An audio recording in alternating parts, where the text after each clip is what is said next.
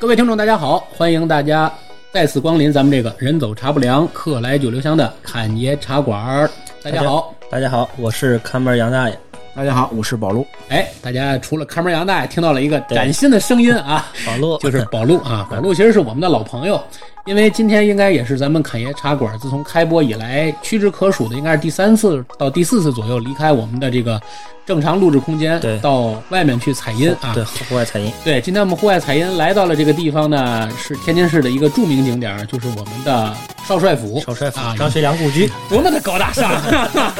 啊！少帅府对面儿， 我们来到了这个呃张学良故居少帅府对面的潮物社啊嗯，也是请到了潮物社的老板啊，我们的好朋友宝宝路路跟我们来一起做这档栏目。因为如果在我们听友群里，大家应该对宝路不太陌生啊，宝路经常会时不时的。跳出来为大家发一些小片儿的连接什么的 啊，也是也是也是被我们称为尊敬的称为我们的这个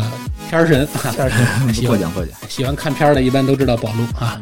这个宝路的全称叫万宝宝路啊，为什么叫万宝呢？大家会逐渐的从我们这档节目里了解到啊，因为宝路的潮物社是一个非常呃有趣的地方啊，基本上融合了很多潮玩潮物，以及我们现在比较大家比较热追的这些啊知名的。除了应该泡泡玛特之外啊，我觉得大家应该到宝潮物社来逛一逛啊，基本都有。对，再要聊一聊的呢，就是咱们这档栏目啊，咱们这档栏目呢，也是我们新开辟的一档栏目啊，也除了我们的这个月更的这个小侃侦探社啊，就是我们讲那些悬疑案件的一个平台啊，侃侃三人行，再加上我们的小侃鬼话，啊就是我们的灵异故事啊，对对，之外，我们可能预计要开发的第四档这个固定月更新的节目。对啊，这档栏目呢也是未来要承接《侃侃三人行》里这些关于美剧啊这些电影影评嗯之外啊拿出来，然后再糅合上我们的潮玩哎潮玩对潮玩然后再糅合上我们的这个游戏推荐，对啊游戏评测，嗯啊，我们会把它都揉成这一档栏目。具体栏目的名称呢，我们在录音的此时此刻还没定下来，待定哎，名称待但定但是等我们发出来的时候，大家应该就看到我们名字叫什么了啊。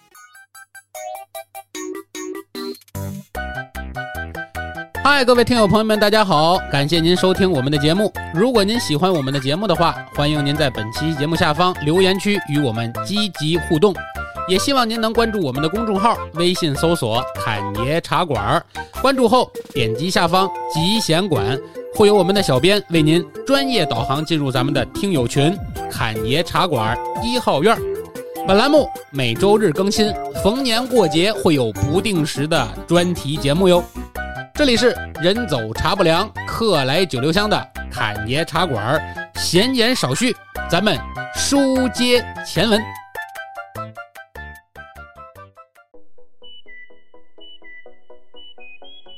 首先，我们要给大家做的第一个推荐，就是跟大家先聊一款 Switch 上的游戏啊，任天堂一款比较跟啊值得跟大家聊的游戏。对，其实，呃，这个游戏吧，也不算是测评，就是推荐，个人比较推我荐。们没有到能做对对测对评的对高度啊，哈哈我都们就不是专业游戏玩只家能是做推荐啊。对，呃，因为呢，我个人呢比较喜欢玩游戏，然后平时时间呢也比较空余。但是你在看门的时候，嗯对，一 般除了不好好看门儿门，啊对，除了不好好看门儿都在玩游戏。对呃，我个人呢比较推荐的这款游戏，不是说什么大众的那些，嗯，吃鸡啊、王者啊等等等等，因为我啊觉不是得那个大些作都啊，比较是很大众化，嗯嗯、大家都会知道。嗯呃因为我比较喜欢玩 Switch，然后也会推荐这种的小众点儿的游戏。嗯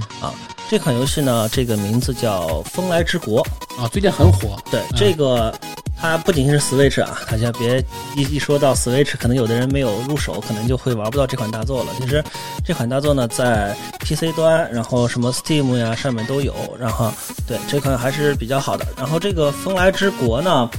嗯，它先介绍一下，它是一个二 D 的像素画风的一个游戏。类似于原始的，像大家最早玩的那些，像什么《仙剑奇侠传》之类的，对吧？嗯，对对对，但是它的画风要比星舰要稍微好一些。啊，嗯对对，，毕竟那个对它游戏比较系统不一样对因为怎么说年代也不一样，制作的这个手段也不一样。它的画风虽然是二 D，但是像素风嘛，但是它的制作非常的细腻。我在网上大概，因为我还没玩这款游戏，嗯我在网上大概看了看这个游戏的呃直播呀，或者是游戏的这个攻略，嗯然后从像素上看，我觉得画风让人感觉偏暖色调，对对吧？偏那暖色画风调，偏暖色调，对发暗黄色，有点像那个老胶卷和老照片的那种感觉。对对嗯对对对，它这里面这个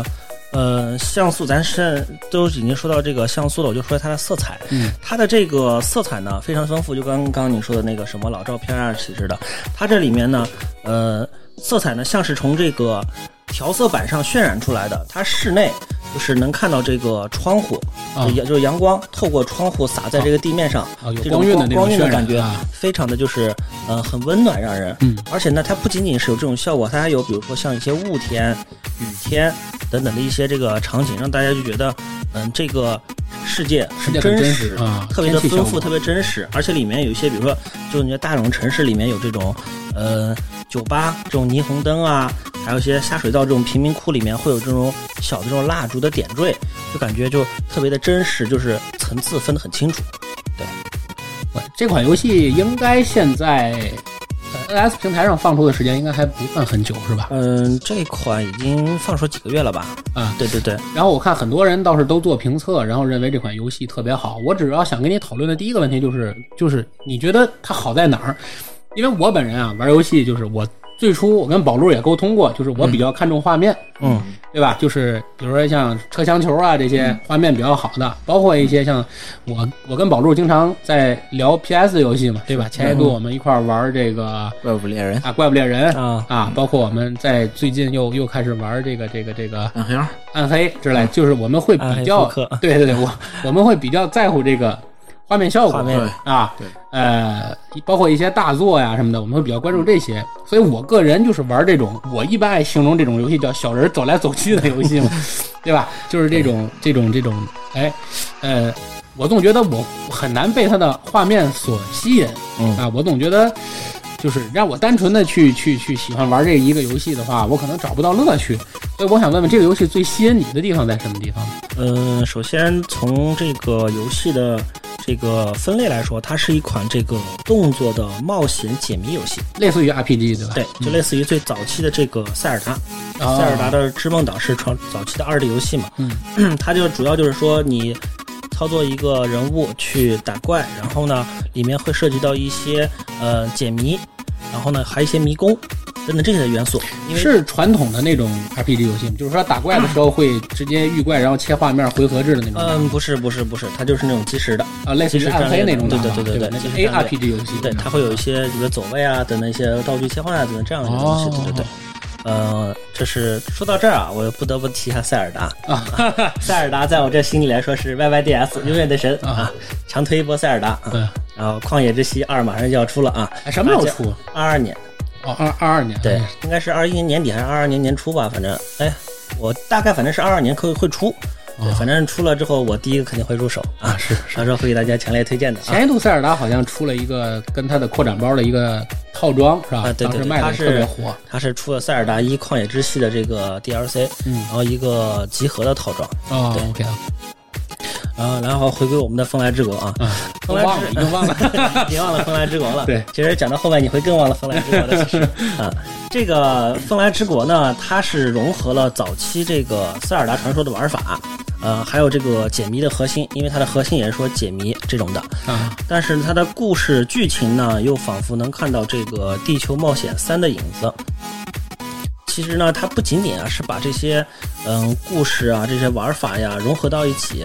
它是用它自己的一个特有的方式来叙述这个风来之国的故事。呃，那么接下来呢，我就给大家介绍一下这个游戏的这个背景啊，啊。啊，这个风来之国的世界里啊，它是地表呢受到了一种叫黑潮的物质影响，就是黑潮来临的时候，所有的人和物都会被这片未知的这个黑暗吞噬感觉就像塞尔达里的那个血月状态，是吧？啊！对对对对对，就是所有的怪物都一所下有就的复活了普 通的这种动物啊什么的都变成怪物化了。啊，对，呃，而且呢，这个黑潮过后啊，这个怪物就是都变，呃这个普通的东西都变异了。嗯这个《风来之国》呢，它其实在国外发售的时候，它叫 Eastward，哦啊就是一路向东，就向东。然后它这个游戏呢，一开始呢，第一章我们是在地底，就是地底去进行它一个初步的一个故事。然后随着剧情的一个推展，第一章结束，就是坐上了一个一列火车，就是从地底出发，一路向东，目的地是东方的这个终点。哦，对也是一个一个探索的一个过程，对吧？对对对对啊是一个探索的旅过程旅程的对故事，嗯嗯，它这个风来之国啊，就是从我们去玩啊，去从头玩到尾，就我的感觉吧。它其实，呃，画风其实一开始很幼稚，嗯，对，然后这是我刚开始拦住了我哦对对对玩它的原因。一 开始就觉得大家看的很幼稚，但是你途中玩的时候，它会在这个，嗯、叫怎么说，嗯、这个是叫，嗯、恐怖和一些成人化、一些呃隐晦的去表达一些现实等等这样东西风格去切换。啊就是还它有表面上是一个很幼稚的这么一个画风，对，但实际上它通过这个幼稚的画风，会体现或者折射出一些恐怖的元素，或一些者或者成人元素，对对对吧？成人元素体现哎所以说出来其实它这个，嗯、不仅仅是一个，嗯、给小孩儿写的一个童话，它其实也是给这个成年人讲的一个深邃的故事。哦，它这个故事呢，嗯，章节其实不多，一共就八个章节，但是呢，我觉得它每一个章节呢都很用心的去刻画。大概游戏时间会多长时间通关？嗯，我的游戏时间是三十五个小时。那还行，玩正的常快的一个话是二十20个个小时二十嗯到啊三十五小时之间正。常的一个通关时间。然后呢，它的这个故事主线其实很精彩，我觉得它里面还有一点比较精彩是它的人物刻画，嗯，不仅主角那个写的很那个就是生动啊之类的，还有配角。他的配角里面有不同的人，每一个人他都有不同的自己的人物性格，然后在每一个时间段，他们所讲述的故事和对话也都是不尽相同的，啊，就是每一个人物其实都有他自己独特的独故事特的故和事。对，性格，对对吧？嗯，这个，嗯，一开始就有个小，就是之前呢，就是他们在第一章的时候，一开始就是出自己的家门，然后有三个妇女在聊天，聊的这个男的呢是就是他们那个就是小镇就是比较帅的一个男孩儿哦啊，，在聊，然后他们过了一段时间呢，这嗯种这种情节好像在所有的 RPG 游戏里都是这样的。对吧？然后这三个三个大姐在那聊聊天儿，聊这个帅哥，聊着聊呢，就是你过了一会儿，就是故事进行到一部分之后回来，你再看他们聊的内容就变了，他们就在唾弃这个渣男。啊，就是就画风会变了，啊然后再过一段时间你再去聊呢，这个三个大姐家压根儿不跟你聊了，因为主角也是个男的，对，呃，说到这儿呢，就是我再来说说他的这个故事的这个主角，他的这个主角吧，就是我就按理说应该叫主主角还是主角？啊，主角，对主角，对对对，嗯、他的是两位两位主角，嗯、一个呢是嗯、叫约翰啊，约翰呢他头上顶着浅灰色的头发，然后穿的是这个橘绿相间的背心儿，走路时双手插兜儿，啊一直是这个状态吗，一一直是这个状态，走路只要是日常走路都是这个状态。啊装酷型啊儿，装酷。是然吧后呢，他是个矿工，特别喜欢做饭，啊你不不不爱不爱做饭的矿工，不是好主角不是好主角。 对，然后呢，他的这个武器最重要的武器是他的手中的平底锅，哦，还真是取自于身边的一个武对器身边的武器。对，然后呢，他沉默寡言，但是从头到尾没有说过一句话。我估计他肯定是个哑巴，我觉得。嗯 对，就有点像《怪物猎人》里的主角，是吧？对从来不说话。话很少，然后呢，他这个呃名字叫约翰啊，嗯、这里面在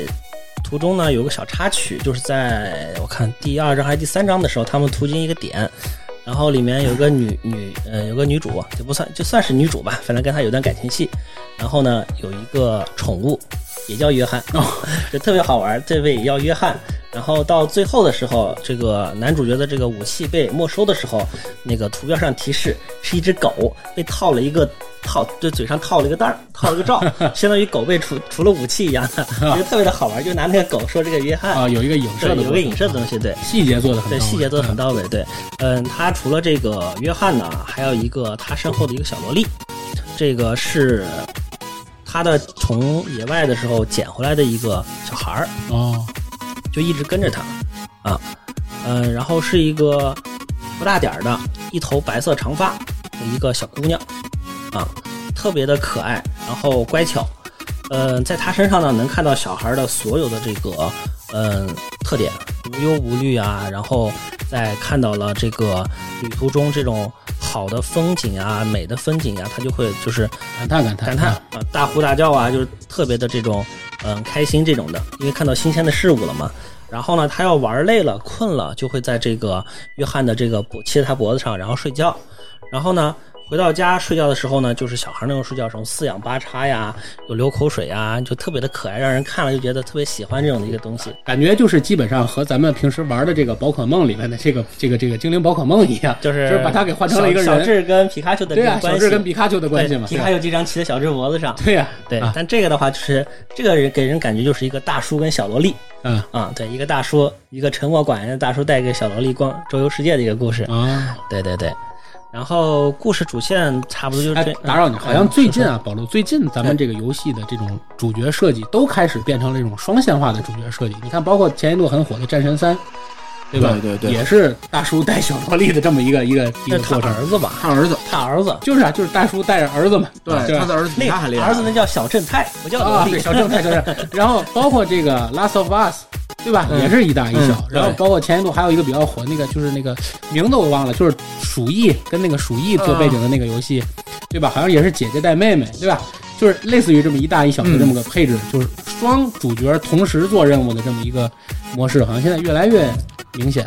说到这个两个人两个主角啊，对这边就不得不说他这里面有一个呃，算是核心要素的一个叫双人关卡。嗯，双人关卡里面呢，就是它设计非常巧妙，就是两个人就需要去配合不同的这个道具、不同的操作一些机关，然后最终达成这个目的啊，去越来越像对吧嗯哎对，是对这个很好战神三也是。这样然后呢，它这里面呢，就是通过之后还会铺垫一下这个山跟约翰的关系。啊，嗯，它的这个玩法呢是不折不扣的这个塞尔达 like 呃塞尔达 like 的游戏，就是嗯战斗啊、解谜啊、迷宫啊，是这个游戏中的核心的三个元素、嗯啊。然后我们需要随着这个故事的去推进，去解锁新的能力、一些新的道具啊这些东西，然后我们用这些新的道具才去解锁这个迷宫，之前没有破解的机关啊，然后这些迷宫才能去通关这些地方。嗯，嗯，去进行下一章的这个嗯故事。它的战斗方式呢，简单粗暴。这个山它会用这个能力，它能力是一种就是禁锢，就是简单的把敌人禁锢住。一个负责锁，一个负责拿平底锅拍，是吧？这没 错。就是他负责锁，然后那个约翰呢就负责拿平底锅拍。啊，其实战斗方式就是简单粗暴，没有特别复杂的这个操作，因为它没有偏剧情向的嘛，所以对它它没有可能那么在战多斗上他没有那么多的技能，对然后就是说白了，两人搭配，呃，可能会需要一些很那个丰富的走位。到后期就是一开始的话，它其实游戏挺简单的，没有那么多的操作，就只需要单纯的站撸就可以。啊，对，单纯站撸。到玩到游戏中期，会逐渐的出现一些需要走位的地方，然后到游戏的后期，可能在会打怪的方面会出现两个人配合紧密的地方。嗯，然后山的呃不是那个约翰，他的武器刚不是说是一个平底锅吗？嗯，他后面会解锁一些其他的那个武器，但是呢，通过我后面玩儿啊，就是觉得这些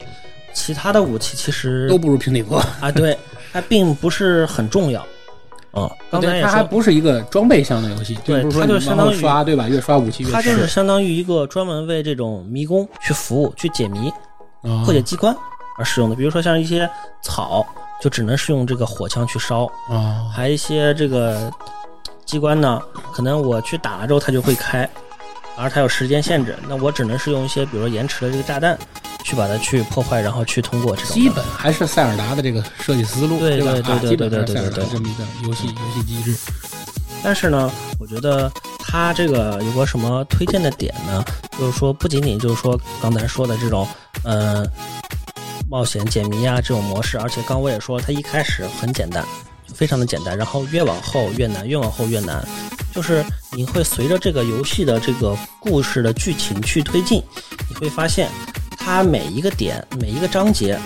都会给你带来新的东西。嗯，它会比如说我第一个章节可能我会觉得就是普通这些打怪升级，第二章呢我会遇到新的一些迷宫啊等等的，但你到后面你会发现，在游戏的玩法也会有不一样，它里面会有一些不同于你现在玩的这个游戏模式，比如说到游戏最后期会出现一个拼刀战，哦就是呃类似于横版过关游戏对打那种的拼拼刀，哦，我觉得是这个游戏里面比较经典的一个一个场一个一个场战斗嗯，对，非常的经典啊。如果你脑是突然脑里想到都是只狼， 就是 人家是拿刀，你是拿平底锅跟人啊拼，嗯对，因为咱最起初一开始就是拿平底锅直接拍，到后面你会需要去操作它的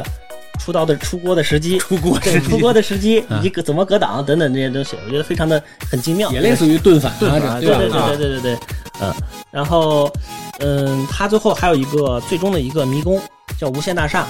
它里面，呃，会添加这个时间元素，因为这个故事到最后面它会出添加很多的这个时间的元素。之前的剧情啊、玩法呀，我们都已经给大家介绍完了，推荐你完也了不。能过多剧透，对对吧对啊过过多多剧剧透透就没没有法意思玩了了。本来就是个剧情向的游戏对，对吧？嗯然后呢，对，给大家最终说一个这个游戏的核心啊，嗯这是由这个游戏真正的玩法啊，这也是这个游戏的本体啊，嗯叫大地之子。 这个大地之子呢，其实它是这个游戏里面的一个小游戏，就是游戏中的游戏。它是这个背景呢是在这个游戏中，呃。的一个一款电视游戏，就是人物人们创造的一款电视游戏，就是你在这个游戏里面随处可见，街道上只要有个电视，它就会能玩到这个游戏。哦，明白对明白明白它，是一个回合制的这种呃小游戏，有点儿日忍式 RPG 有有点儿玩忍龙的那种感觉，玩对嗯忍龙中间会进到很多游戏游戏的那对个对店，然后在对对店里对还能对玩对各种对小对游对戏，对吧？它是一个经典的日式 RPG。嗯，它的关卡呢，目它的目的呢，就是说勇者，嗯、打魔王，哦这是它的核心玩法。勇者斗恶龙，对，就相当于就是勇者斗恶龙。但是这个游戏呢，嗯、它有这个时间限制，这是需要在七天时间内招募伙伴打败魔王。啊这个游戏也分一周目、二周目啊。然后你在呃风来之子的游戏途中呢，你会收到很多很多的这个代币，啊，就是这个代币呢，你可以在那个游戏机旁有一个扭蛋机，抽扭蛋，也得投币，啊对，也得也得投币抽扭蛋，这是会扭到一些嗯、呃类似于小玩偶。各种这种游戏怪物的一个玩偶介绍，里面会是一些道具。如果说玩这个大地之子的这个途中，如果遇到困难了，可以用这些道具来去使用。啊，这个游戏真的很上头，很多人就我就后来去看这个，呃评评论啊，就是其实是把另对一个游戏嫁接到了整个的这个大的游戏主对题对里对，对就好像这个玩巫师，嗯，对吧？就把里面的这个昆特 牌，对对吧？其是实一样性质的。差不多，对，很多人到最后就是只对玩昆特牌，它已经成为一个单独的游戏了，单独游戏，对对对对对对。但这个里面就是我看那些网友啊，他说这个他们是这么说的啊，我这是网友的原话，给嗯大家说一下。说实话，我觉得《大地之子》这个国产游戏做的是真 不错，但也不是没有缺陷。明显的硬伤就是它附带了一个小游戏叫《风后来来直之国》播，给人感觉相当的 鸡肋。其中剧本、台词和流程以及一些关卡设计，很多觉得如 同嚼蜡。这是网友的原话。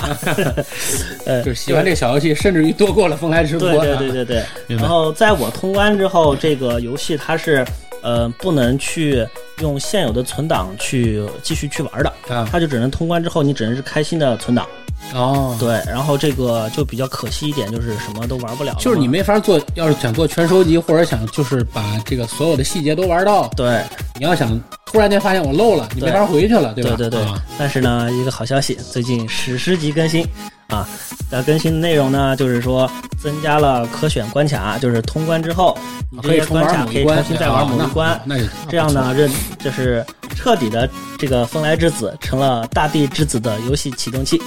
啊，对，就是就可以我 重读一下，在那个点找到那个游戏机进去玩。对，后然后会有之前存的一些代币啊、一些扭蛋啊，就是去玩大地之子。就是现在网友特别的开心，这个因为我也最近马上要开始继续玩我的大地之子了。对啊， 然后这就是我给大家推荐的游戏啊，《大地之子》 啊， 哦嗨，风风来之 国。你可以跟大风来之国家简单介绍一下这款游戏现在的基本售价。啊嗯，这款游戏呢，现在是在呃三个平台有售卖，嗯，然后一个是 NS 啊、两个平台吧，一个是 NS，一个是 PC。嗯 NS 的话，它是数字版的话，就是网上买是八十八，就嗯淘宝去买这个数字版是八十八块钱。如果是你要买实体卡带的话，是呃二百五十五到二百三十三之间。还挺贵啊，对，实实体卡的会稍微贵一些。哦嗯如果说你没有 NS 的话，那么咱可以用 PC 电脑。电脑呢，它是两个平台，一个是腾讯的 WeGame，一个是嗯 Steam。哦啊，他价当微 game 了，对啊，价格是六十八，嗯，腾讯的会贵一块钱，六十九。 ，OK，啊，呃这个然后还有一个大家一定要注意，推荐用手柄玩，手柄玩的体验感会很好。啊，对其实最近我们如果要是玩这个 Switch 的话，呃，还火了一个比较火，最近比较火的一个恐怖游戏啊，就是这个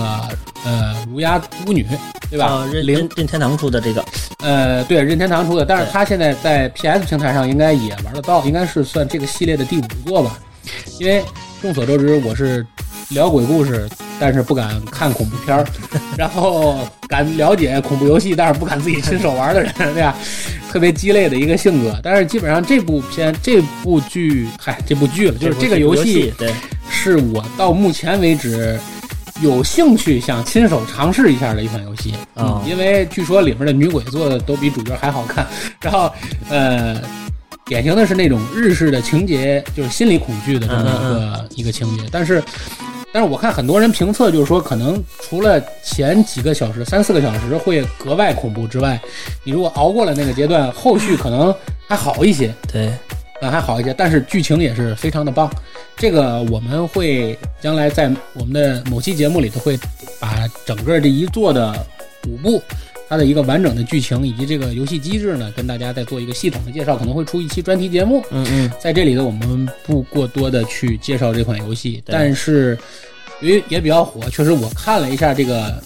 就是别的主播们的视频，就是这个好 UP 主评还挺们多的的视频对啊，好评一片，对所以我觉得还是非常不错的，值得推荐的一款游戏啊，可以对嗯推荐给宝路啊啊，如果你不敢玩，就来找我，咱们俩一一一一块儿不敢玩儿。OK，那下面的这个，呃，下面的这段这个这个这个时间呢，我们要请我们的这个新主播宝路啊，先跟大家来聊聊啊。宝路其实，在我们天津这边啊，在尤其在这个乐高圈子里，还是非常著名的一个店家啊。我最早认识宝路，其实就是在。某点评软件上啊，搜了一下乐高，然后嗯排第一位的就对是他的店，哦然，后就这么直接就是摸排过来的啊对，。就是结果我俩帅服，哎，对对，不 是。然后，然后呢，来了之后呢，我们俩就是一聊呢，也比较投机，因为爱好都很多比较相似，嗯对，是有吧？重叠，咱们哎，玩游戏啊、看美剧啊这些，呃玩乐高啊，嗯都、都比较相似。然后处处呢都打在了他的这个消费点上，是吧？ 所以他就被我敬称为奸商，是吧？肩上，对，那今天肯定上来要跟宝路聊，就是要聊聊他的主业啊，先聊聊乐高啊。当然，这里今天就不聊乐高的历史，因为要聊这些可能要做专题节目了。嗯，呃，潮玩嘛，就是先让宝路为大家推荐几个最近比较火的这个乐高新出的这几款，嗯，有意思的吧，或者评价比较好的，嗯呃，是哪几款？嗯，这回就给大家聊一聊最近上市的《泰坦尼克号》吧。上了已经上了是吧？呃，这十一月的八号正式上市。呃十一月八号。这个之前宝路其实，在我们圈子里也发了一下关于这个的评价，啊当时我就嗯特期待，除了因为它太大了， 嗯，对这个这个一会儿也会聊到啊，就是确实很好的一款，对，这这款就是它刚有人放出这个消息的时候，呃，大伙儿还不知道它到底是什么样子的时候，就有顾客来找我，告诉我想预定。啊，出了就要，对他根本不知道是什么样子，也不知道多少个零件儿，但是已经告诉我出了就想第一时间拿到。最重要是还不知道多钱呢， 是是是，说九十五万还要吗？ 嗯，这款定价国内定价是五千四百九十九元。 哦，那还可以吧，得看多大的啊壳，呃，它是这回长度是一百三十五厘米。呃，什么概念呢？就是之前的土星五号是一米，嗯，呃，之前上个冠长度冠军是超级金星舰，是一百二十四厘米，啊，就是那个歼星舰，对啊，它比歼星舰还要长十厘米，啊现在可以称为历史上第一长的最最长的乐高，最长的乐高，对，呃，它的长度摆在家里，我觉得这个还非常非常难找地方吧。对，一米三五，你想，你这直接茶几儿上放一乐高，好像比较也不现实。吧，你要是放在这个电视柜儿上，哎要是一般玩乐高的人， 电电视视柜已放经哪已经摆满了，对，对吧？那确实一米三五还是个是个还是得个专门找一你个可以考虑把贵电了来电视放扔掉，放放在乐那高个啊，那不不知道，那不知道了。呃，这回的重量就是连包装也达到了十四公斤，二十八斤嗯，啊，将近三十斤，成品估计也要在二十斤以上吧。盒子也不轻了，看来。对对对，嗯它的盒子这回做的也是非常大的一盒。对，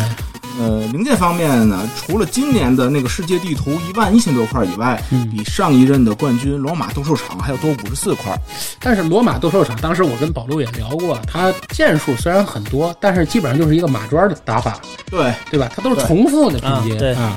嗯、拼搭上会很无趣。啊！嗯，然后细节我觉得不如泰坦尼克号的内部细节做得好。现在它的细节情况，从你这边获得的信息怎么？呃，它的内部细节是能，它这回做的是分成了三段儿，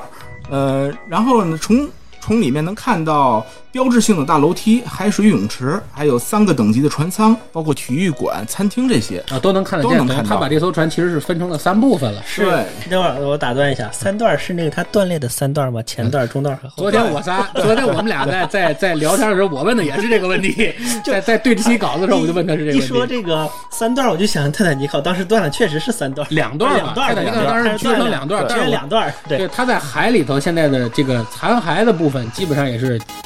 呃，两两部分，前半部分和后半部分，但是它分成三段儿，我觉得可能主要目的是为了展现它其中的更多的细节。对对吧，能看细节，然后方便大家搬运啊，还有组装。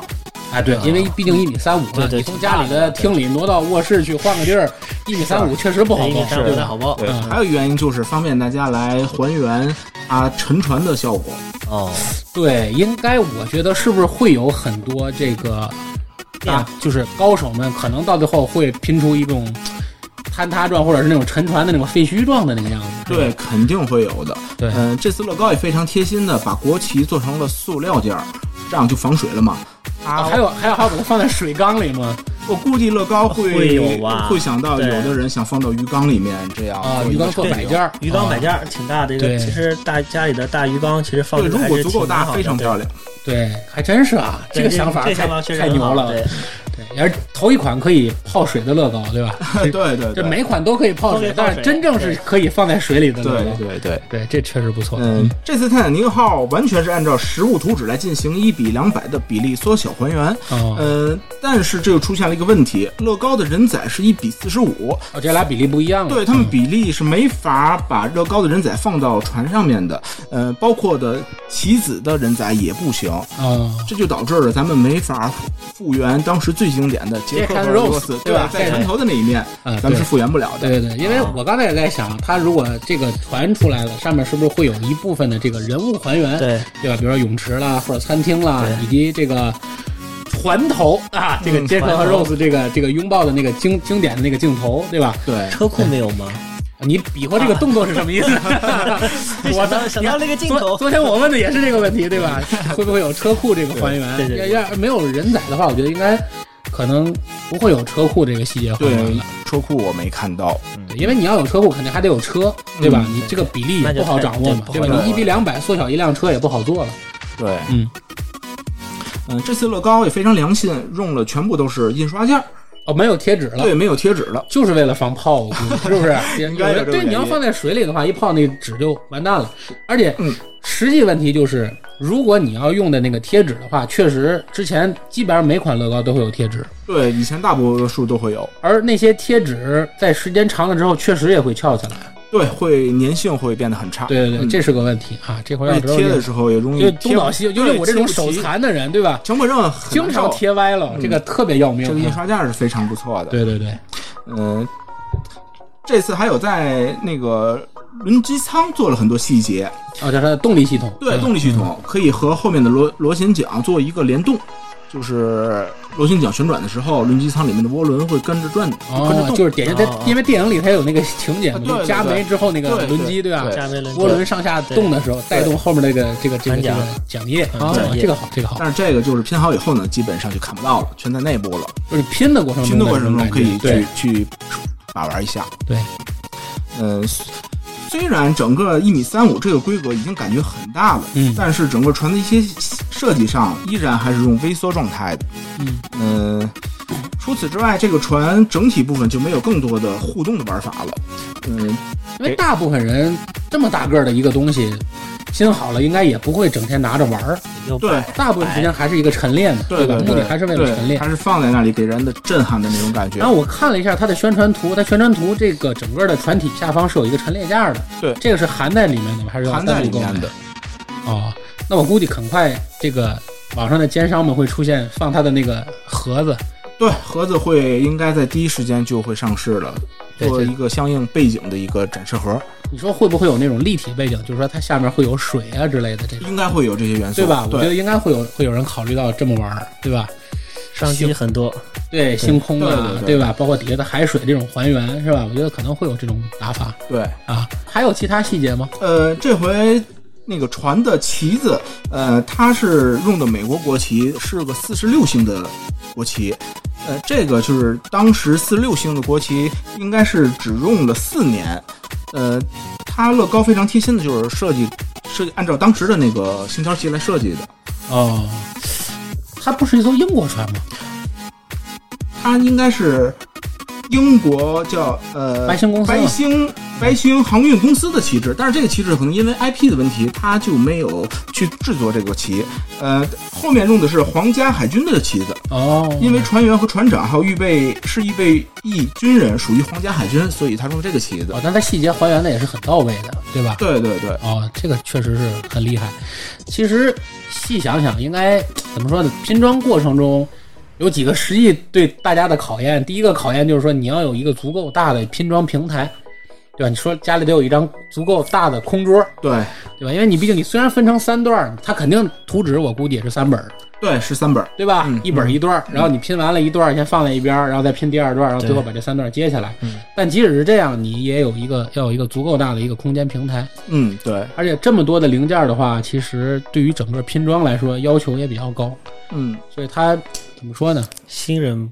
新人入手要慎重有点啊，慎重，对对，其实价格方面呢，五千多不算贵，大还家还可以。对于你一个奸商来说，这个价格你肯定 要渲染的不贵不贵不贵不五贵。千多都都拿得出来，但是放它的地方，这个可不是一般人能能放得下的哦。呃，对，因为你要是家里有足够没有任何压力能够放下一个一米三五摆件儿的家庭的话，就五千多确实不算贵。对，对对对，而且你要是真的是一个乐高爱好者的话，你家里还能有一个一米三五的地方来放它的话，也更不容易。是所以说设计成鱼缸摆件儿嘛，可以放到鱼缸里，所以说你们家得有个一米全三垫五底以上的鱼缸，全惦记上了是吧？ 啊下一个细节可能要出一马桶，是吧？要摆到厕所里去了，是吧？对对，这是最近比较值得跟大家来聊的这个一个大鱼歼形舰的这么一个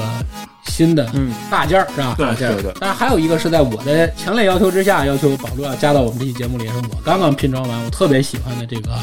任天堂的授权的这么一款问号盒子，是吧？嗯啊，这是跟我最喜欢的马里奥这个元素也有关系的，嗯啊，可以跟大家来聊一聊。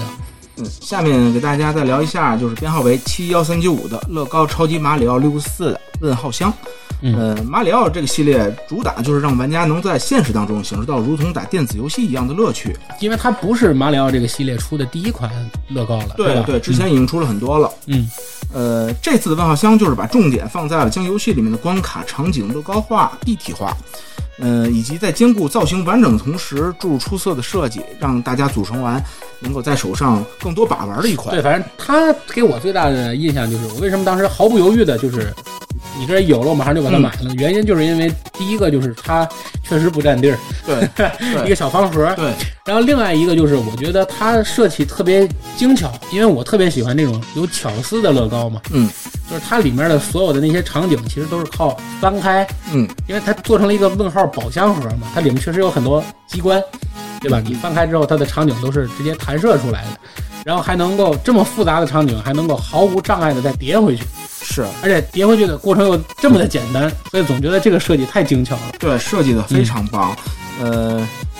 零件数这回是两千零六十四片儿，嗯，呃，组装完能得到一个长宽在十八厘米左右的一个问不问大号箱，不大一方盒，嗯，比预想的可能要要哦小一点儿，对比我对预想的要小，对，要小一嗯点儿。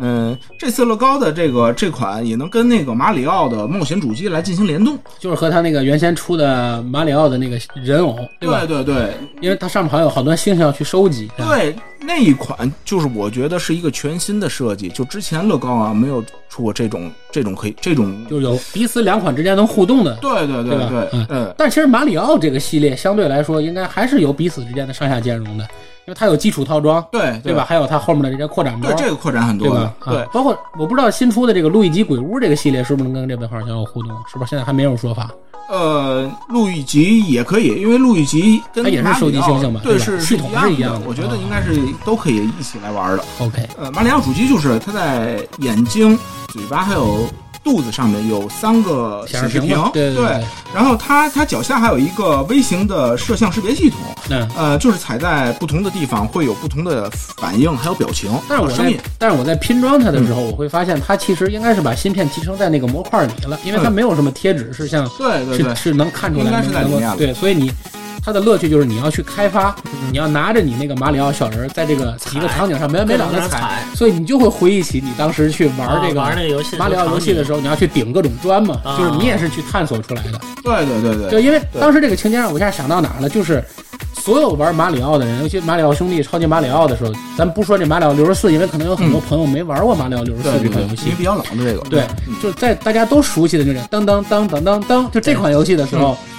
大家会都知道，在一个固定的一个河沟前面要蹦一下，能顶出一个加人蘑菇来，对吧？对，呃我就在想，第一个发现这个的人到底是谁？你知道，他太厉害了，哎，那种一格一格的去蹦去探索出来的嘛，嗯对吧？对我觉得这个很厉害，嗯，所以我觉得这这款问号盒子是我近一年来拼乐高，我觉得特别喜欢的一款。主要是设计方面真是太震撼了。对，这设设计就是师嗯感觉太精巧很了，棒对吧？就是因为你想，它那个三个场景是摊开的，对类似于一个品字形。嗯你你点开之后，你这个弹出来的这个场景，它是摊开的一个品字形，而且它里面这三个场景应该都是在六十四里头有具体还原吧，嗯，对吧？包括经典关经典关卡，对经典关卡，对，呃，这个桃花公主的那个城堡，对对吧？冰雪，然后还有他那个那个炸弹人，对对吧？这基本上这几个，然后他这几个拼接过程中都是那种立体高耸出来的那种对山丘也好，城堡也好，结构并不简单。但是你会发现，当他收回问号盒子的时候，他三个都立起来叠到一起的时候，彼此没有任何这个零件对对没有是接是有触的碰撞的，对对，没有任何碰撞，然后三个能完美的结合到一起放。一起成一个盒子，对，我觉得这就太棒了，因为它是要收回到盒子里的，对对对你知道吧对？对所以这个这个太厉害了，啊，对，而且它里面会有皮筋儿的设计嘛，对对对吧它皮筋儿也非常贴心，就是给了你备用的，就是怕皮筋儿以后老化嘛。对，它给了两个备用的，对有两个啊备给用了的两个备用的，所以这样你就是你玩的时候，你一拨它会弹出来，对，这个感觉会很棒手，感也非常好。对对对，当你就是收回去的时候，那手感，就就这就可以玩一整天，不停的去放去收。 我这人也够无聊的， 那皮筋儿就不老够他了，对对啊对，呃，还有一个彩蛋，就是在问号星正面的，呃，有一块砖，你往上抬以后会发现大魔王库巴在里面。啊对，有库巴，对啊有库巴，库巴下面有一个紫色的砖，然后你往下一摁呢，还会弹出来一个可转动的平台。嗯，那个平台上面可以把呃特别小的一个马里奥放在上面，那个马里奥就是放在那个桃花公主那个对城堡对对，前面的那个对，小把那个马里奥对放在上面，然后把库巴放在前面，然后这就能呃给大家呈现一个就是马里奥六十四里面的 BOSS 战的一一个场啊景就。追来追去那个画面，对对他吧？最后是用手甩着他的尾巴去旋转那么一个场景，哦，嗯原来是这样哦。经典又重现了。对，因为库巴呀，其实，在一般大家玩儿任天堂小时候红白机，就是我刚才说的那款嗯，超级马里奥的时候，可能大家对库巴没有这么深刻的印象。因为它的最终结局就是马里奥踩了一个机关，一般人然后都他会从那个火对上掉下，去了，没错没对错，一般人看到库巴的时候，都会下意识的先提前蹦到它的上面。上面去，哎然后走过去，绕过去，在桥那边踩一下，库巴就两脚头掉下去啪就对掉下去了对。嗯所以你也不会觉得这个 BOSS 有多厉害，虽然它能喷火，啊对，对对对，对吧？但是你细想想，这些东西都是在后人不断的总结过程中才发现的这些巧思。但是你想，当时如果你从正面就靠你的这个子弹去打这个库巴的时候，还要躲火，还要防止它向你靠近，嗯底下还有火焰，嗯，对吧？你会觉得其实还是挺难的，对对不对？你对能能穿过去还是挺难的一件事儿。而且本身马里奥其实这个系列细想想，它很魂系列的，嗯，它是要靠背板的，而且嗯它基本上的死亡机制就是死一下从头来啊，对，它没有存档，对吧？对马里奥对没有任何对存档，包括那个时代，其实我们很多的游戏都没有存档。嗯，现代人玩这样的游戏就会觉得很抱怨，怎么连个存档都没有？玩了错了，对就要从头来，错了就要从头来。所以很多人觉得魂系列好难，但是细想想，其实我们小时候玩的所有系列都是魂系列， 是对吧？只要你死了就是从头来，只要死了就是从头来，大部分都是你背下来的，就是背板嘛，哪有哪个对怪，哪儿该怎么躲对对对对吧哪有？boss 子弹 boss 该怎么打？ ，BOSS 该怎么打，全是你背下来的，啊对对吧？对包括那些 BOSS 的那些动作机制你，现在就在想啊，小时候上课啊这这东西记不住，记得记游戏，这个 boss 该怎么打，这一关该怎么过，加命在哪儿，怎么操作，对这对，清全记清得楚住 楚。，全记得住啊！所以说，真是学习不好都是有原因 的。对对对，嗯啊，还有其他要补充在这个问号盒子里的细节吗？嗯，这款，嗯，我觉得就是不是任天堂的粉丝，我也建议无脑购入。啊，对，奸商都这 么说，嗯，非奸常商回头录个奸商语录，都都无脑购入，无脑购入非非常推荐，非常推因荐。为确实很不错，设计因为确实真是嗯很很棒，棒而且它最关键的是它的整个设计呢，这个问号盒子，因为我我跟你也嗯聊过，就是我特别接受不了的就是这个成品，它外面有这个乐高典型的那些颗粒感是吧，颗粒感，嗯，我特别喜欢外表光滑的这种设计，而这个问号盒子基本上把所有的外表颗粒对，都用平板儿给糊上了，哦， 都能都能掩盖，基本上你在外面看不到任何的颗粒，包括它四个角的那个对颗粒四个角也去都用颗粒嗯四个化圆点儿去给它盖上了，我觉得做的特棒，所以我觉得很棒。对，也不容易招土吧？这样唯一让我觉得这个有一个缺陷，就是它这个盒子的底儿不是封死底儿的，镂空的，对，底儿是镂空的。如果底儿也是封死的，我觉得太精巧了。 这是不是不方便你藏私房钱？啊倒不是，倒不是，就是我觉得，因为他肯定考虑的是节约成本嘛，因为对大部分时间谁也不可能拿着盒儿在屋里玩儿。对，大部分你如果放在平面上的话，这个底儿是看不见的，所以它底儿是个镂空的。啊呃，底儿镂空，但是它的底儿还有两道两个长砖来垫起来，啊，就对是对对对不。让你磨到下面的那个啊对对对那个面儿，设计的还是还蛮不还错啊是的。有考虑的，是有考虑的。所以我这款一直也是被我放在家里，跟我的这个 Switch 这些东西都放到了一块儿，嗯然后就基本上是一个任天堂的角落，然后我就给它集合到一起了，然后哎老任的铁粉，啊，铁粉铁粉铁粉，包括我女儿也会拿着这个。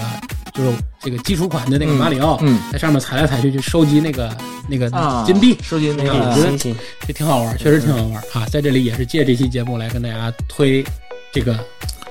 方砖，因为嗯这这个现在就可以随时买到了，对对不对，像这个，估计你估计这个咱们这个这个泰坦尼克尔，嗯，到店差不多还要再等一些时间吧。泰坦尼克号应该应该在十一月八号上市以后，就是大伙儿正常都能买到了。这个不像这个这个这个问号箱这么火，因为主要还是没地儿放，而且价格也对有点价格高会你也就会像会歼星很舰，高它确实很棒，但是对你说有几个人买得对对了？对它对光吧尺寸啊一些东西就限制了很多人。哦千年隼、歼歼星舰，这本来就是我心中永远的痛，啊，现在又加了一个泰坦尼克泰坦尼克尔，号哎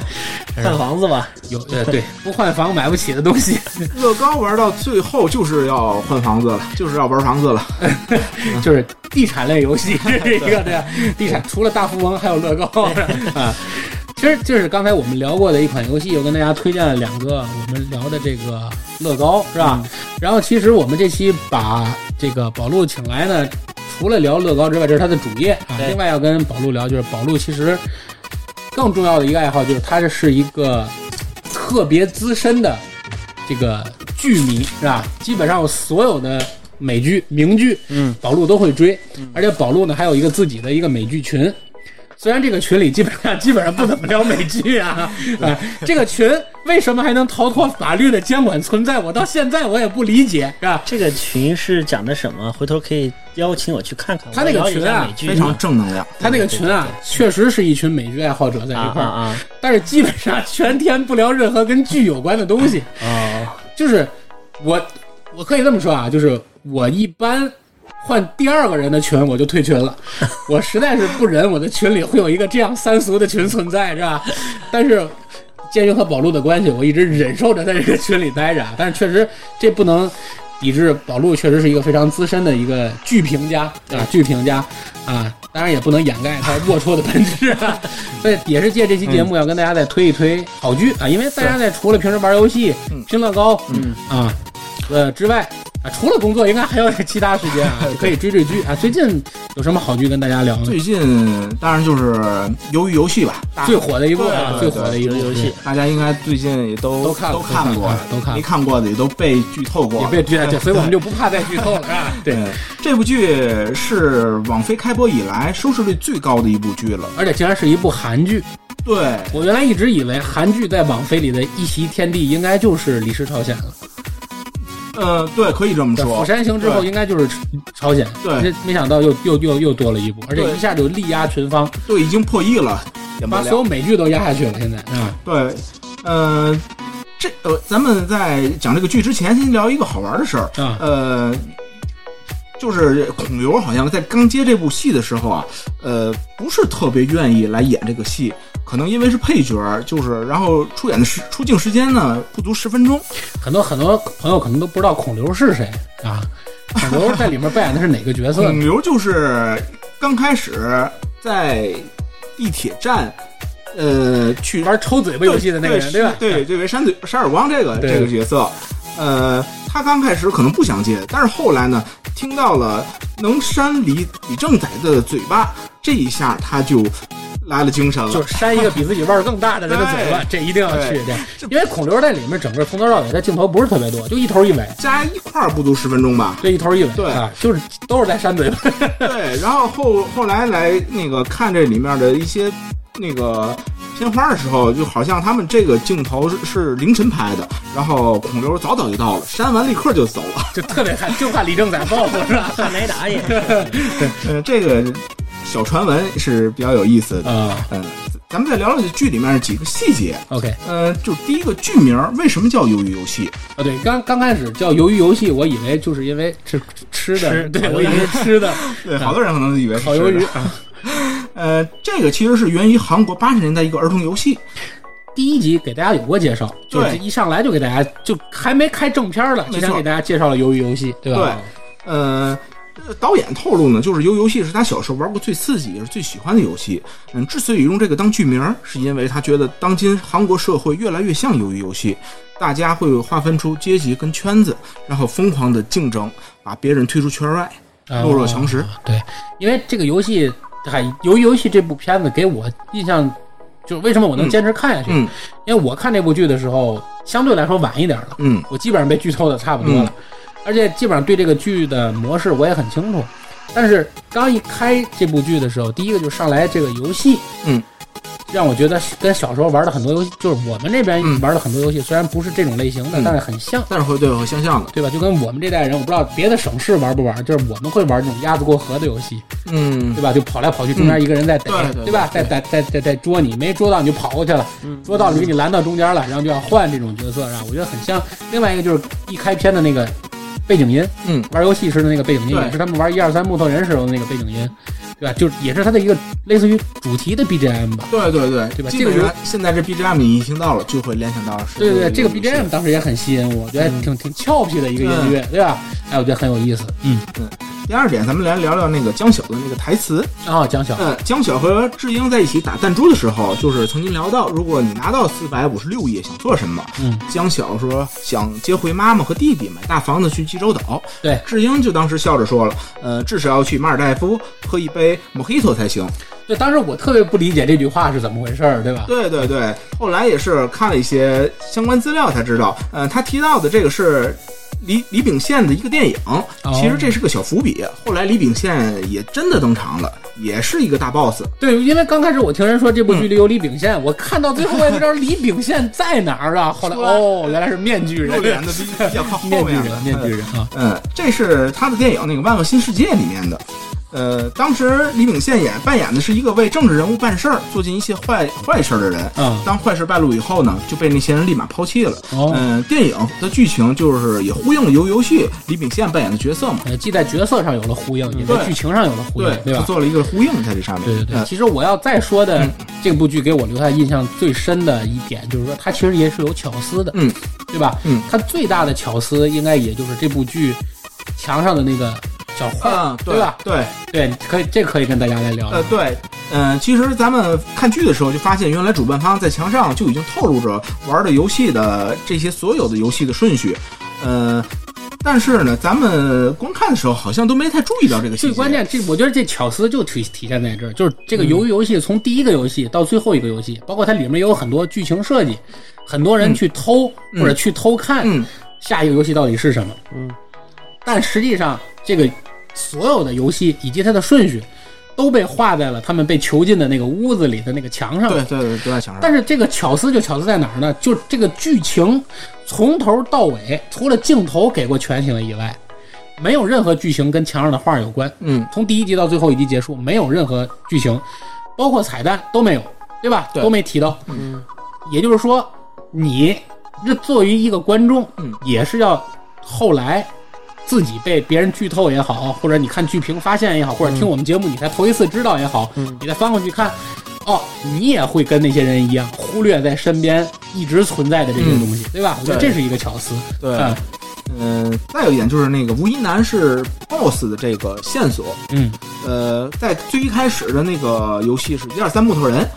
玩游戏的时候大家都非常害怕嘛，对，就他特别开心，嗯就对吧？只有他是一脸开心，我当时还觉得这老头儿看来生死看开了，是吧？是啊 啊，特别享受这个游戏其的实过后程。来想一想，这也呼应了老人的最后的说的话，就是说大家一起玩游戏，他非常开心。嗯，嗯，另外在一开始选择游戏或者呃，在一开始选择继续游戏或者停止游戏，吴一男也巧妙的安排在了最后一个投票的人，啊，对呃，要留下或者继续。对对对对，呃，他给大家第二次选择的机会。嗯，还有一点是在自相残杀时，他爬他他爬上了高台，大喊停止。这时候主办方进来了人，来把这个自相残杀给阻止了。就包括还有一个细节，就是说他就是有一次，就是里面不有一个警察潜入进去了嘛，对吧？嗯，然后去找到了这个这个有一个资料档案是吧室对资料对室嗯，也拿到了这一届鱿鱼游戏的那个清单。嗯，他打开之后的第一页是零零二，对，没有一对号吧？人没有物一，号，对，吧，这一看就是这应该大家对也对是对能应。明白了。但对当时你反应不过来，没有人能想到这对个，啊当时这不会想这么。多。后来看完了才一联想，啊对对对对原来都提前有过这个线啊索。对对对对是的，是的，是的。嗯，再有一个就是季勋，就是把头发最后染成红色，大家讨论的也非常多。对，呃为什么要染成红，对吧？对，后来我看了一下，有两个说法吧。嗯第一个就是江晓的扮演扮演者在出道的时候就是以一头红发而出名的。哦，嗯，就是他为了纪念江晓的那个对，可能角色，再呼应一下，对呼对应一吧？下。啊，呃，还有一个说法就是，呃，季勋在玩完游戏后呢，曾一度对人性感到了失望。那倒是，但是钱一分没花嘛。对对嗯对，他后来去见了吴一男，就两个这老头人儿在那个一个大落地窗前，那屋里什么都没有，对吧两个人去打赌。对，呃，就是最后季勋赢了，就是有人打电话把流浪汉给救了。啊，呃，还有好人，这个世界上还有好人，对，对吧让让他可能重新相信了人生啊，让他就重新有了色彩。嗯，所以就给自己添了点 颜色。是吧是是 但是，为什么选择红色不是绿色？ 很奇怪啊，很奇怪。可能不健康。嗯，咱们再聊聊，就是由于游戏由于游戏衍生出的这个财富。四百五十六亿嘛，呃，其实他们网飞公司就是但衍生出的这个财富，应该不止五五百四百五十六亿这这个韩元，不止这些。啊。呃，他借助鱿鱼游戏赢到的钱，远比鱿鱼游戏赢对到的钱呃对对还要由于游戏是多得吧？多得多啊。呃，市市值最近我看了一下资料，就增加了一百九十二亿美元。啊，这总那要总市值差不多得增加多少了呢？预计总市嗯值我没看到就。是说，他这个鱿鱼游戏大嗯概产生出的这个额外的金钱，现在大概有多少？有人计算过吗？呃，我看到有一些文章写的是总价值大概要超过了一千亿，一千亿应该不是韩元了吧？应该不是韩元。对，因为你想，你刚才光光嗯这个数奈 Netflix 的市值都增加了一百九十二亿美元了，那这一千亿应该就是个美元了，估对计嗯，有可能。那可就多了去了。对，他这里面的就是像扮演江晓这个女演员，啊呃，一夜爆红，呃，瞬间就成为了世界顶流。呃，她就是在演《鱿鱼游戏》之前呢，ins 粉丝数才四十万，嗯上线以后呢，用了十八天就翻了三十二倍，现在已经是一千七百万了，太吓人了，已经超越了宋慧乔了，成为就已是、经超越宋慧乔了。对对对，成为了韩国一线女女演员你了，说凭这个长相，你怎么理解？ 对不对？不是传统的那种美女，咱们认为的那种。你怎么？理解她都不算美女，我觉 得。对，这可能就是比较自然，因为韩国的这个可能，呃，枕的太多了，可它比较自然一些。原来可能不太出名，没攒够钱整容，现在基本够了。现 在也不用整容了，对火了火了，现在已经是 LV 的那个品牌的全球的全球大使，全球大使，嗯，很厉害了，真厉害。嗯，还有一个就是周边产品，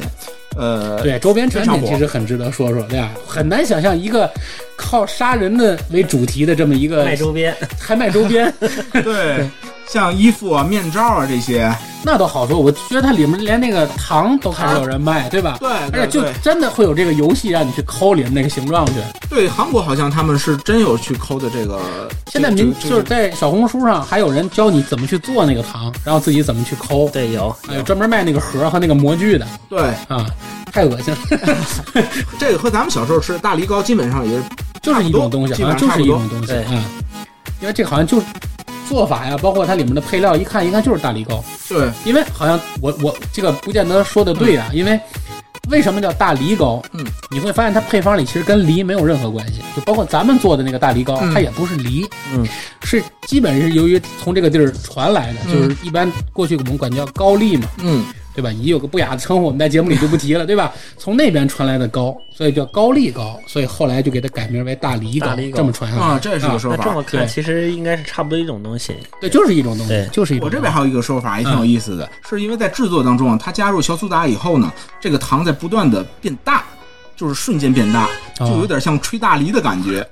这肯定不是， 这这个词好像只有咱这儿有。对，是天津命名的。 对，这天津是命个天津糕点。名的当时还有一天个津糕广点告嘛，呃，吃完大梨膏走路不摔跤。感觉跟这个剧差的好 low 啊，感觉 是。嗯是，这是我们关于这部剧对，要聊的一些情节。其实我们在这里无妨再展开多聊一些啊，就是首先，因为咱仨人应该都看过这部剧了吧？老杨你看了吗？我没有，哦那你对无情我的被剧透了对，，无情的被无情了被剧透了。。 那我可对以本来之跟前还想看一看的，现在完了甭看反了正。我看完了。对，其实那我去跟呃宝路沟通一下，就是你觉得这几个它里面不是设计了很多游戏情节、嗯对吧？这哪个游戏环节是你认为印象最深的呢？我比较喜欢的是一二三木头人，就第一个呗，第一个对啊，，第一为什么呢？因为第一个首先是它里面那个那个大巨型的人偶设计，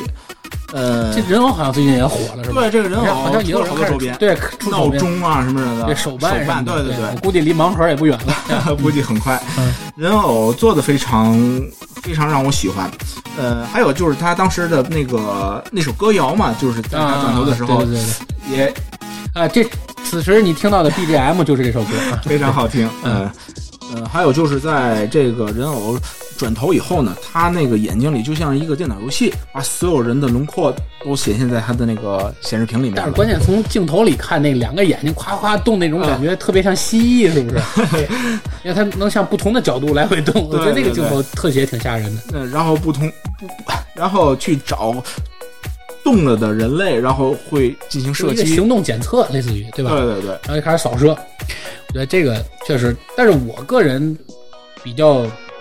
让我觉得谈不上经验啊，这种经验显得我这个人好无情。就是我觉得，我觉得挺设计比较有巧思的，就是他那个呃玻璃桥的那个嗯环节，嗯我觉得还是设计的挺有意思的。就是它整个这个游戏机制，我觉得还是走脑子的。就是首先你嗯两块玻璃，一个是一个是钢化的，嗯一个是普通的，嗯对吧？但是它又在钢化的那个上头呢，是可以接受两个人以上的。也就是说，你从设计玻璃的时候就考虑过有人要超过，嗯，前面人不敢走了，我可以超过他，对对吧？但是但是就是嘖怎么超过他？但是你超过了他呢，你又意味着你可能要去面临选择的风险，就你什么时候要去自己面临生死的选择、这件事情，其实是这个游戏的核心机制嘛，嗯对对吧？但是也不妨反过来，就肯定完了这部片子之后，我们再反过来反思，就是这个片子几个嘖我认为有问题的地方啊。嗯就首先先说这个片子的选材，很多人看过这个片子之后，就是觉得这片子好的不得了，但其实我感觉其实很像，就基本上就是大逃杀，对，嗯，对吧？对和大逃杀的这种逃杀机制是机一制样差不的。多，就对一个存活类的游戏， 对，生存类游戏，很多片子都是这种类型的。对只不过大逃杀是比较知名的一个片子嘛。对对同样题材，然后情节其实相对俗套吧，因为基本上我觉得它唯一能让我觉得意外的就是主角死了，但是其实也并没有，那基本上跟大家预测都是一样的，对主角肯定会成为最后那一个人，对对吧？那这样的题材为什么会火成这个样子？你们会考虑吗？我觉得这个跟网飞，他特别善于制作这种短小的那个剧集有包关。括曾经的什么《非常爱死亡精良机器人》啊之类的对哦短剧，对吧？对，他做短剧是非常有经验的。嗯，呃，这个一共就是九集嘛，然后每一集都有一个游戏，然后非常就是想让你看第一集的时候就想看第二集的游戏是什么。因为你看这个片子，反正我觉得让我觉得最水的地方就是他们中间又出来了。然后嗯又去过自己那苦逼的生活呀， 怎么欠钱啦这那呀，我就特特别无聊这些东西，对吧？你赶紧让我回去看游戏去，对不对？是，就是，所以我觉得，但是我觉得怎么说呢？我总觉得热捧这部剧的人的背后，其实应该不是所有人都能够真心的有评价能力，能理解我这个这句话说的可能特别、哦哦，特别掉粉儿啊， 不是特别掉粉儿的一句话，就是我觉得现在其实不光是类似于剧评，嗯，你包括一些对于美好事物的评价，你包括对于对于书评啦，对于艺术品的评价啦，对于音乐的评价啦，很多人其实陷入了一种类似于人云亦云的这种评价方式，就是你自己究竟还有没有评价标准，就是你能不能独立的评价一个东西，还是说你觉得别人说好你就认为好，或者别人你身边成为一个现象，或者成为一个聊天的一个谈资了，所有人都在聊鱿鱼游戏，而且所有人都在说好，你还有没有说它不好的权利？嗯或者你还有没有不看的权利？所以我觉得这是一个值得我们反思的问题。对因为从我这个角度上讲，它现在成为了网飞第一神剧，我觉得有点过，嗯因为没到这么精彩的程度，对吧？对对，对，我觉得这是这是聊第一个问题。第二个问题就是回归到剧情里，就是吴一男这个角色，嗯、我觉得对他的角色设置其实是有我不理解的地方。吴一男这个老头儿，他有点像灭霸，你有这种感觉吗？我不知道你有这种，就是嗯，他是超脱于整个世界评价体系之外，他妄图以自己的想法去评价别人的这么一个人。就是灭霸，就网上有一个最经典的评论，就是灭霸怎么样说灭霸是神，嗯，还是还是还是反派，嗯，就是他打响那个手套的那一刹那，他自己的命运是不是也在手套的控制之内？能理解吧？那理解就是如果灭霸打响响指，这个世界灭一半人，这个概率同样发生在他自己身上，我觉得这个人神性很大，嗯，甚至于我觉得他甚至有点正义色彩，对吧？对但是他如果是超脱于这个评价体系，他独立于这个评价体系，他决定的是别人的命运，而他自己不含在这百分之五十的范围之内，那他无异于是一个恶人。那这部片子塑造吴一男这个角色，其实我觉得他里头很多细节透露出他自己是了解这个游戏的，而他后面剧情里说他参与到游戏里是因为他想玩，好像塑造了一种自己视死如如归的这么一个性格特点，包括他也得脑瘤了，嗯活不长了，嗯，所以他就愿意参加到其中，体现那些有钱人在一边看，但是我还能自己玩进去，我不一般那种角色，我觉得特别傻逼，你知道这种想法，就是我觉得你还有什么资格说这句话？里面有无数个情节你都该死，对吧？你早该死了，对对，就是因为你是主创，所以你才没死嘛。你有对主角光环，呃所以你才没死，对吧？你包括里面他上，甚至于一二三木头人，对吧？你要不知道一动就死，你可能第一个死了，他可能也动了，但是根本不会扫描到他，对，有可能就不会扫你，对对他不会在对里？面作弊。对啊。对，第二个就是说，你比如说后面玩拔河，对吧？你明显你知道你自己在一个弱队，你在上去之前，你玩命给大家普及。哎呀，我小时候玩拔河，我有这方面的经验，该怎么着该怎么着。那你是不是就失去了平等的接受命运的机会？对吧？你包括玩弹珠，对吧？他到最后还塑造起自己一个特别高尚，还去给主角上课，那意思你前面骗我我都知道，但是我还是咱们平等的获得这个机会，如何说？但到最后你也输了呀，对吧？你输了，为什么你你没死，而到最后你却活了下来？只是你从里边以死的形式先暂时淡出了这款游戏，对吧？我觉得都是我所不理解的，就是你这个人，你到底塑造他的目的是什么？除了能给人一个反转之外，其实你会发现这部剧如果没有后面的这个情节，没有吴一男又复活又又活过来，然后又给他又给这个主角讲等等等等，完全不影响这部剧。对，而且反而会更好看。对，我觉得这这嗯一下减分了嘛，给人这种感觉，对吧？对，我觉得这是这是一个我所不理解的地方。还有一个就是我最喜欢那个桥段，就是他那个玻璃桥，嗯，就我特别不理解为什么要设置一个玻璃厂，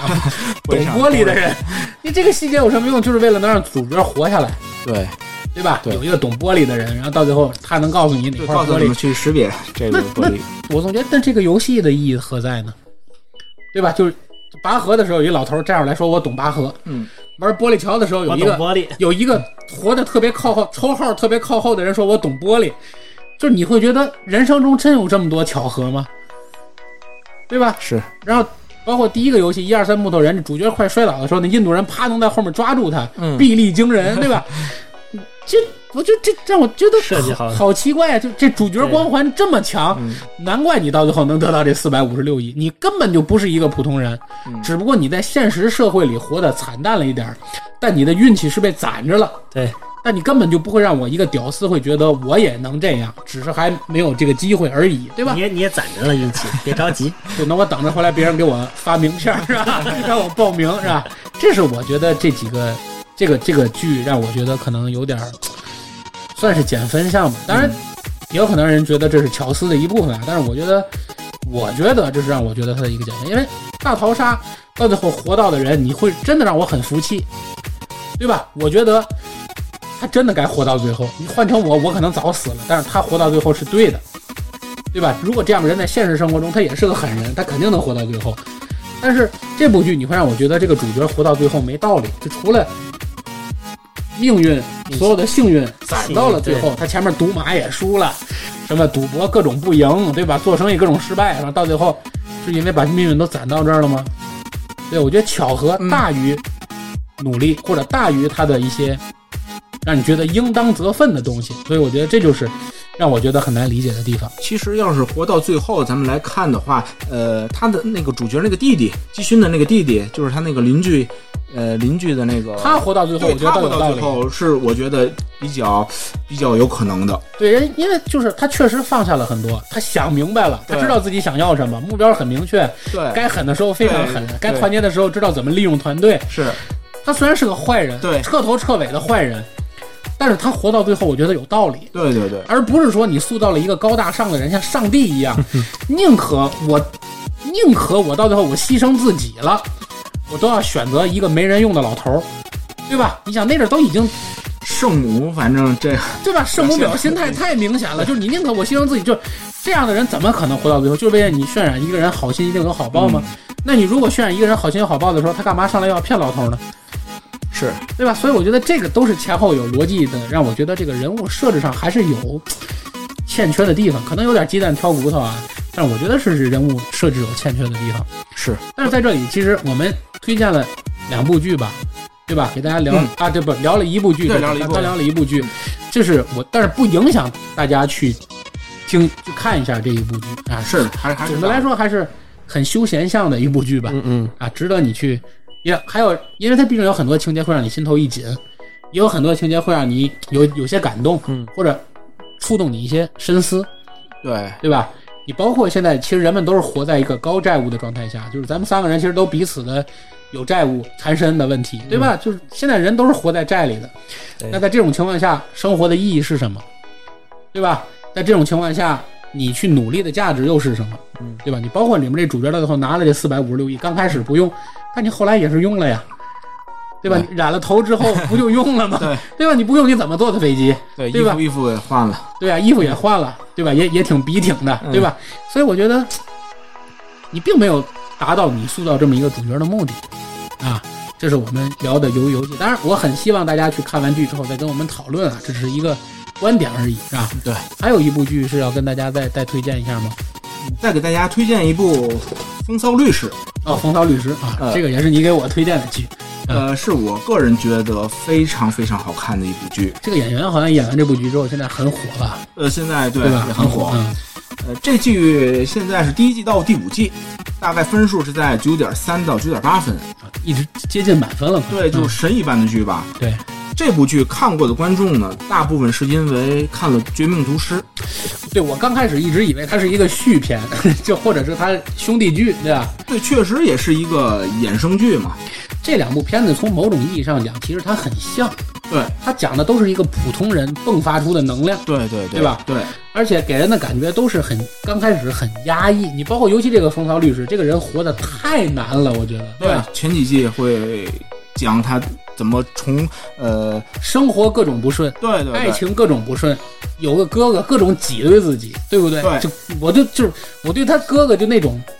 就那种状态，我就特别恨他，你知道吗？就那个伪君子那个样子，是不是？对但是这部剧之所以能让人开心，原因就是它里面你所有的不快，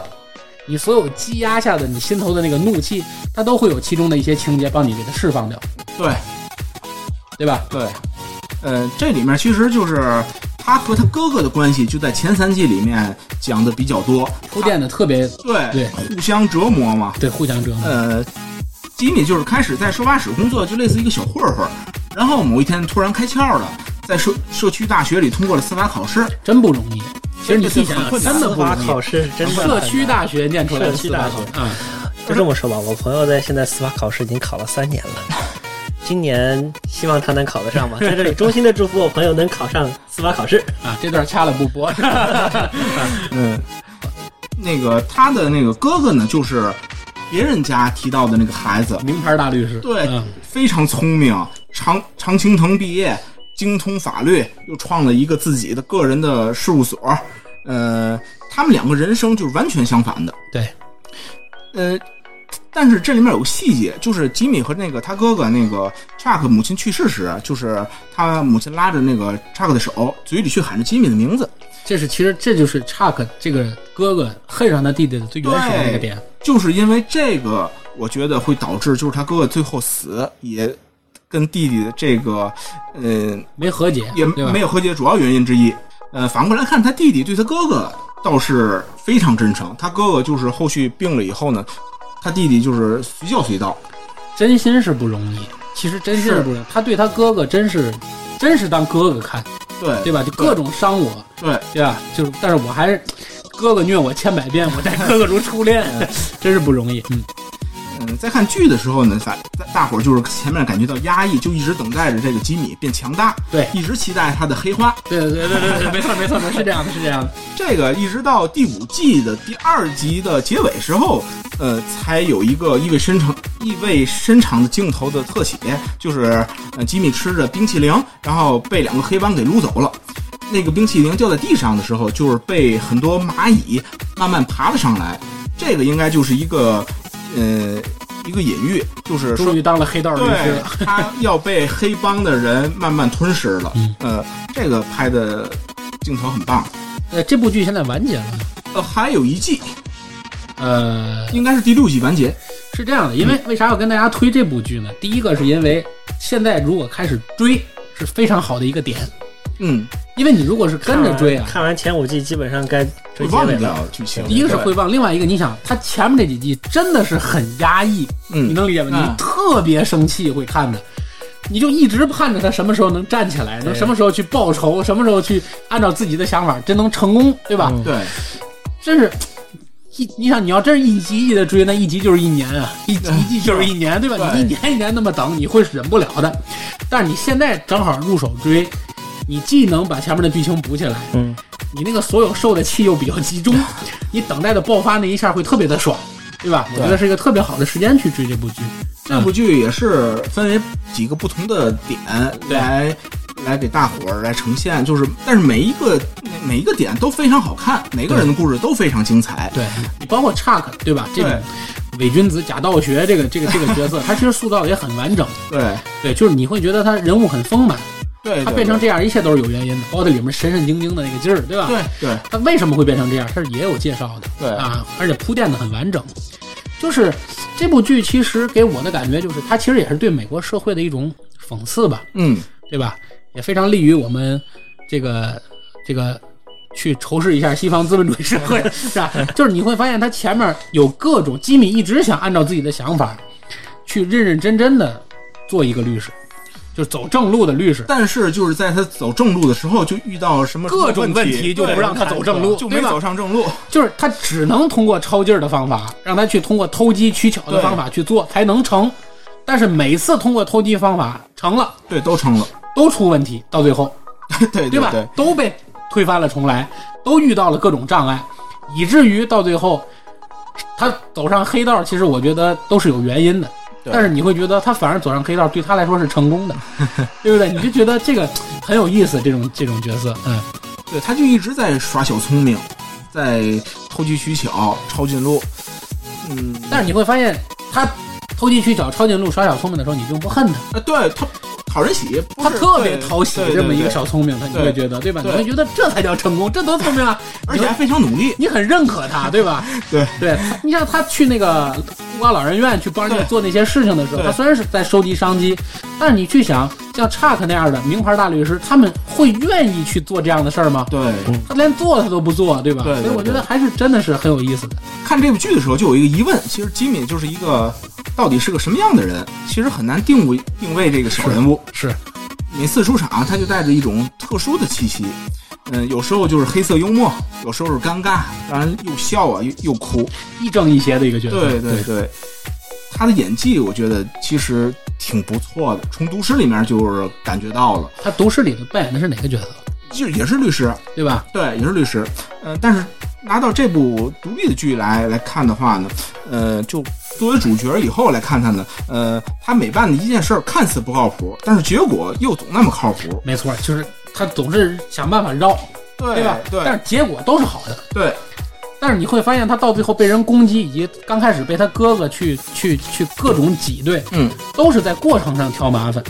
对对吧？但是他其实已经做到了很好的结果了，你为什么偏要在过程上那么要求他完美呢？对吧？对，这是这个是，而他确实又选取了一个特别有意思的职业，嗯，就是选了个律师这个职业。嗯律师这个职业就是在过程不正义，但结果正义的这件事情中，到底这个行为是正义还是不正义，就是让人很容易发人深省，对吧？因为你对律师这个角色嘛，就是你是在做一件跟法律相关的事，对嗯你是在做一件人间至正的事儿。对那你在做人间至正的事儿的时候，你如果掺进了一些邪念，对嗯或者掺进了一些类似于投机取巧的东西在，那这个正义本身还是正义嘛？有可能就不是了。对吧？这就是一个讨论，会让人有一个反思在里面，所以我觉得这是这个剧也值得聊或者值得看的一个重要对看点之一 吧。对，也推荐我们身边的律师朋友们去看一下。律师朋友对就不用看了吧， 再学坏了。 对对，这是这是 OK。还有要补充的吗？啊，还有就是这剧的名字，啊我觉得是耽误了这部剧吧，咱们的中文译名耽误了这个剧，因为这部剧的中文译名是纯意译过来的，嗯，没有任何跟那个原剧有任何 没有任何关对吧系，对，既没有风骚，也没有律 也没师有，律师，怎么就翻译成风骚律师了？而且这里也不风骚啊，这个是对吧？这个就容易把大伙儿一看这个名字，可能 就就挡住了一大部分人，这对个挡住一大部分人，他就会觉得这个可能是一部性喜剧或者是其他的，对吧？对就没看，其实跟这个真没关系。对啊，大伙儿不要被名字误导。对啊，既然聊到了，其实我们就不妨再带两句关于这个兄弟剧嘛，就是他这个《绝命毒师》啊。其实对《绝命毒师》这个剧跟《风骚律师》应该属于一个接档剧了吧，对对吧？ 《风骚律师》是《绝命毒师》的衍生剧，对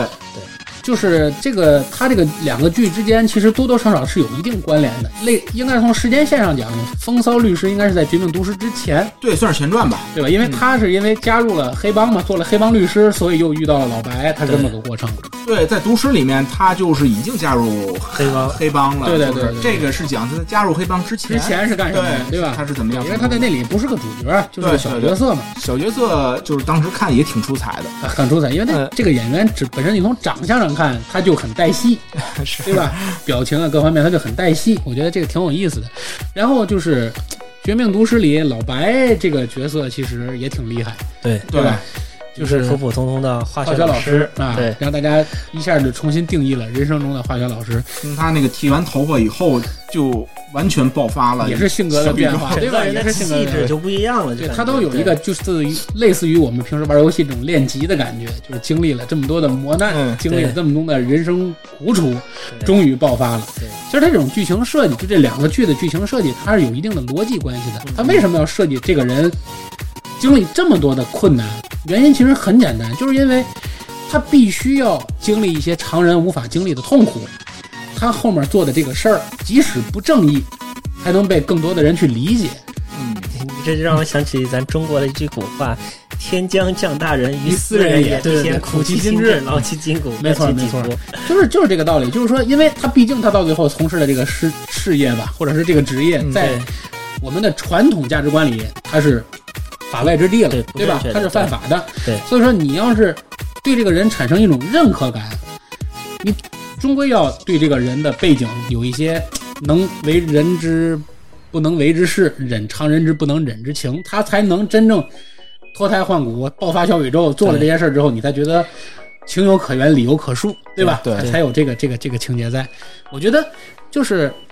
这两个剧吧，揉到一块儿，《绝命》也好，或嗯者是《风骚》也好，这两部剧，你觉得对你而言最吸引你的，或者你最爱看的原因是什么呢？主要就是它每就是每个支线的剧情都非常吸引我，不像其他的剧主线比较比较强，比较好看，支线就会弱一些。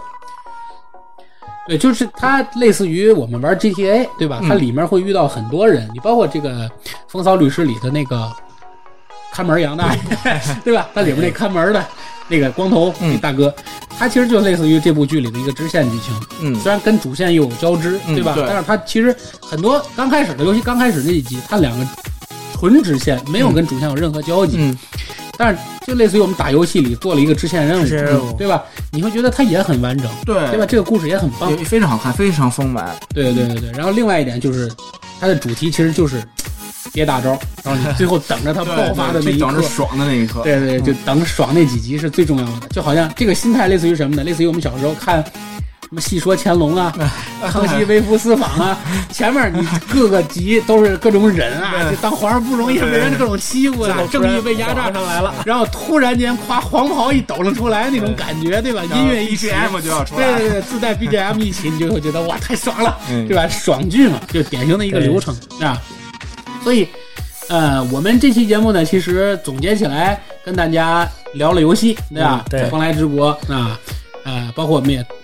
初呃初步的向大家推荐了一款恐怖游戏，对对吧？这个也聊了两款最近比较火的，一个是已经出了的，一个是马上就要推出的一个乐高系列，嗯然后又跟大家推荐了两部神剧，嗯对吧？一个是对现象级神剧嗯， 《鱿鱼游戏》，嗯，然后又跟大家聊了一部算是老美剧了吧，对对，算老了美，啊这这个个老美剧了对啊，就是这个《风骚律师石》涛律师，啊，也作为我们的第一期啊，其实话题很散，对吧？特别粉，呃，目的就是为了很很全面的给大家推出一档节目，来给大家去普及一些，或者是推荐一些对我们认为不错的一些东西，来对填充一下我们每个人除了工作之外的空闲闲散时间生活和对空闲对时对嗯间。因为现在大家的时间都太碎片化了，就跟最近这两天看那个一年一度喜剧大赛嗯，刚出的那一期大锁的那个那那期节目，就是两个小时怎么过的呢？其实就是刷刷朋友圈。刷刷微博，看看抖音，不知不觉就过去了。不知不觉就过来了。那大部分时间，你可能现在人发现，连完整的看个电影的时间都没了。基本上都是在一些抖音啊或者什么看短视频去短看视这频个，看，对啊，几，分钟就看完一个故事的就是你全程。现在有有多少人还有时间去追部美剧，对吧？对还有谁去有时间去完整的拼个乐高，对吧？所以，但是我们给大家推荐的这些东西，其实都是你真的是要花一定的时间才能塌下心来去干的对这件事儿。你说它是玩儿吧，它也是它玩也儿。是，你放在以前的传统价值观里，这就是玩儿。就是。但是你现在突然发现，你想玩这些东西，你都需要时间。对，所以我也是，我们也是希望借助我们的这一档栏目，未来我们会更继续更新，为大家推荐，把越来越多的人从这些碎片化的时间里去解救出来，对，推荐一些让大家把碎片时间能够整合起来去做一件传统的玩儿，还能是一件多么有意思的事儿。而对且吧你还能记住这个时间你具体干了些什么。对对对，对，这个你说很现重要在。的碎片化时间，基本上人们都只是一味的在刷手机、短视频，到头来两三个小时过去，你不知道自己在干什么。对就感觉时间过得就是没有那么大的有意义。时间都去哪儿了？时间都去哪儿了对，对，这个是非常的适合现在这个 没错，生活没错，现没在错，没错，是这样的，哎就是别回来老了之后，你突然觉得这自己这一生都是在刷别人的刷朋友圈儿，直接直接呃用短视频过去的，对，但其实你刷的别人的朋友圈儿，他也是在干这些事儿，对吧？对，所以说，这就是我们做这个节目的初衷，就是我们不会给大家推荐那些碎片化时间去做的事儿，对，而是也确实需要你去做一个整时间，对吧？你像你拼一个乐高，怎么着也得需要将近四五个小时，对吧？嗯，你去看玩一部游戏二三十个小时，这是对很正常的一个对时间很正投常入。看一部美剧、看一部电影，这都需要几小时，甚至几天，甚至于几年的时间去对做的一件对持续的事儿。这是我们希望，或者是我们所倡导的一种休闲的价值观，对对吧？当然，你也可以和可以和我们有所不同，对对吧？但是我相信，能够坚持来和我们来互动或者听我们这档栏目的人，应该都和我们有一样的想法。嗯，对对吧？去真正回收我们人生中的那些碎片时间、厕所时间，去做一些真正有意义的事儿，对对吧？让生活变得更有价值，对吧？对。呃，时间关系呢，以上就是我们这档栏目的所有内容，也感谢我们的这个潮玩社的店主宝路。好喽，啊，和嗯我们的看门儿杨大爷杨啊大爷一起来跟大家来做这期节目。由于是第一期更新，宝路也是我们的新主播，杨大爷其实也参录时间不长，也就两三集哎，对，可对能对在我们的录制过程中，或者您在听的过程中呢，有一些让您觉得很，呃，外行，或者是觉得嗯还有待提升的空间，这个很正常，是吧？我也希望能够大家多些赞美的语言来给两位主播，让他们更有动力的对把我们的节目做下去。呃，也希望这些听众朋友们呢，能多多给我们提一些意见，对方便我们去及时的去改进，让我们这个后续的节目录得越来越好，对也让我们这个节目的整体办得越来越好。没错没错，对对有对大家如果有意见想骂的话呢，想发泄一下的话，可以集中在吴大奇啊、稀饭 啊、小杨他们身上去啊，他们已经老主播了，习惯了不当事儿了，对吧？啊，要照顾一下我们新主播的感受啊。以上就是本期节目的所有内容，感谢大家的收听，这里是人走茶不凉，客来酒留香的侃爷茶馆，咱们下期再见。再见。 再见。